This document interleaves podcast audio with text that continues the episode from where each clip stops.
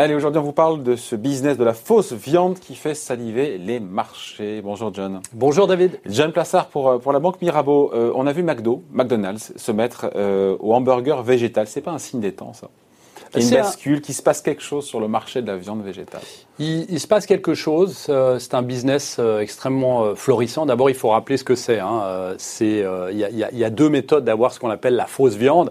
La première, c'est une source. vous avez une source de protéines qui est du soja et du pois, des, des, pois. Après, vous rajoutez dedans une source de vitamines, une source de gras, et vous avez un peu de couleur et de goût. D'accord euh, C'est euh, quelque chose. Vous dites ça en connaissance de cause? Alors j'ai goûté, j'ai ah goûté effectivement, j'ai goûté. Alors? Euh, Et ça a vraiment le goût du, ça a le goût. Si vous prenez un hamburger, ça a le goût du burger, effectivement, exactement. Vraiment? Alors que c'est travaillé. donc ça c'est la première, la plus usuelle. Et la deuxième, eh bien c'est ce qu'on appelle la viande cultivée en labo à travers les cellules souches, où vous pouvez reconstruire si je veux dire, euh, si, on peut dire, la, viande. Alors ici, c'est un business absolument florissant. En 2020, 13 milliards de dollars et en 2027, 36 milliards de dollars. Il y a de plus en plus de gens. Aujourd'hui, c'est une niche pour l'instant.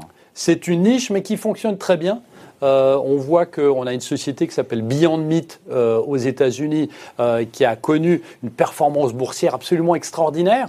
il faut voir que de plus en plus de personnes véganes achètent ce type de nourriture. Et on sait que la croissance des personnes qui ne mangent pas de viande eh bien, euh, est en forte euh, progression. Et puis, de l'autre côté, vous avez aussi le fait euh, de la pollution. Alors, vous allez me dire, mais, quel rapport avec la pollution? Ben, On sait que le méthane dégagé par les bœufs dans, dans, les, grands, dans, dans, les grands champs, notamment aux États-Unis, eh bien, une, une source de pollution absolument extrêmement grande. Donc aujourd'hui, on est dans une situation où c'est plus tellement une niche, mais c'est quelque chose qui est en train de devenir, revenir euh, dans les assiettes. Vous l'avez dit, McDonald's le fait, donc c'est quand même accepté par ce type d'entreprise euh, qui vend euh, et qui a fait toute sa success story sur le Big Mac et le, le hamburger et qui est en train de s'y mettre parce que derrière, on a une demande qui est très forte. on pourrait aussi parler des produits fromagers, pour le coup, qui sont non laitiers, là aussi. Exactement, exactement. Et puis, euh,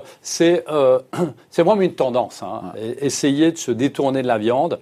Euh, on a aussi de plus en plus de gens qui appellent à taxer la viande, comme on avait taxé le sucre et euh, ça ferait du sens, si vous voulez, euh, en se disant que, évidemment, derrière, vous avez moins d'animaux qui sont tués, vous avez une moins grande pollution, comme on avait dit avant. Le méthane. Et puis, euh, donc, le méthane. Et qu'on est en train de, d'aller vers une société qui est un peu moins focalisée sur la viande, comme on avait avant, parce qu'on sait qu'il y a aussi des méfaits de manger trop de viande. Le problème avec, le, si je peux dire, un des problèmes avec cette viande, c'est qu'elle est, comme on l'avait dit avant, recomposer, même si c'est il y a une source de protéines, mais vous la travaillez de plusieurs manières pour rajouter du gras, pour rajouter et, euh, et euh, en fait, euh, si vous prenez une viande, elle n'est pas retravaillée. On, on, estime que la fausse viande est retravaillée une vingtaine de fois. Donc il y a des études qui sont faites qui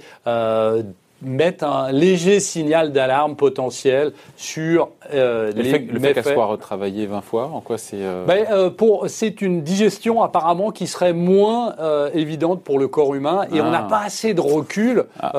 On n'a pas le même recul qu'avec la viande sur ce qui pourrait potentiellement se passer si on ne mange que ça pendant ces 10 prochaines années ou ces 20 prochaines années. On, on a bien identifié le, le, profil pour le coup de ces consommateurs? Alors c'est c'est surtout des profils un peu plus jeunes.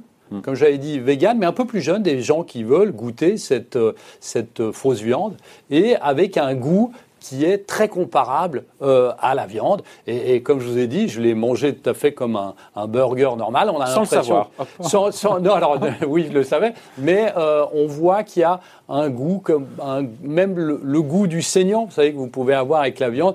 Eh bien, elle est euh, reproduite à travers ce type de composé. Euh, vous évoquiez euh, la société Beyond Meat, euh, donc l'un des leaders américains pour le coup de, ce qu'on appelle des substituts de viande.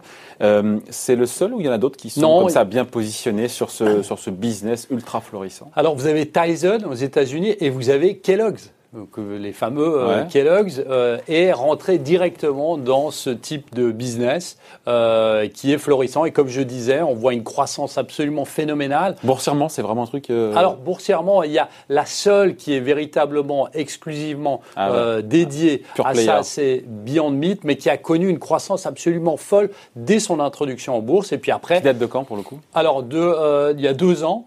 Et en fait, on a vu que, évidemment, l'année passée, au milieu de la crise de pandémie et de la fermeture des restaurants, bah, eux qui livraient notamment beaucoup dans les restaurants, eh bien, les chiffres n'ont pas connu la croissance attendue, mais c'est tout à fait normal. C'est simplement un rattrapage qui va se faire cette année et puis l'année prochaine.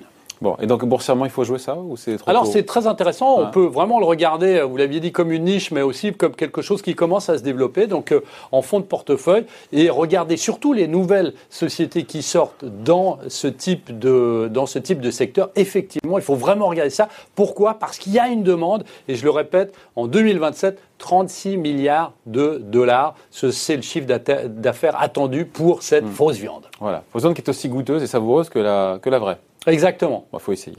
Merci beaucoup en tout cas. Merci John David. donc pour la banque Mirabeau. Merci, bye. Merci.